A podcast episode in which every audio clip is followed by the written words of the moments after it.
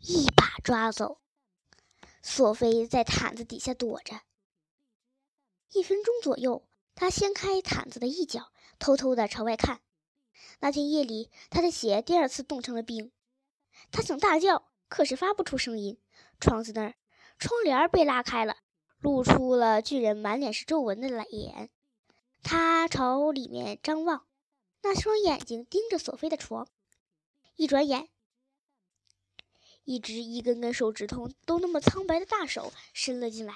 接着是一条大胳膊，跟树干一样粗粗的大胳膊。那条胳膊、那只手还有五个手指朝他的床伸了过来。这一回他叫出来了，可是没一会儿功夫，因为巨人的手已经捂住了毯子，尖叫声被毯子给捂住了。他缩起身子，感觉到那强有力的手抓住了他，把他拎了起来，同毯子一起被抓出了窗口。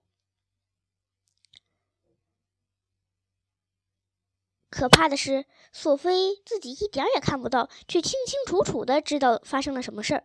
他知道，一个脸上长满皱纹的、苍白的、还有吓人的眼睛的怪物，或者说巨人，在巫师出没时刻把他抓了起来。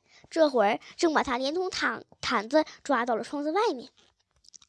紧接着发生了这样的事情：巨人把他弄到外面，把毯子的四个角拎了起来，用一只大手提溜着，把索菲裹在里面。另一只手拿起小号和手提箱，奔跑着离开了。索菲在毯子里面拼命的扭着，总算用头顶出了一条小缝。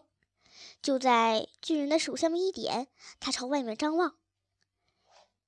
街道两边的房子不断闪过，巨人沿着大街飞似的跑，他跑得那么快，那件大斗篷在他身后像鸟一样飞了起来。他的每一步有篮球场那么大，他跑出镇子，接着就飞驰在明亮的原野上了。巨人根本不把一块块田地当回事儿，一步就跨过了他们。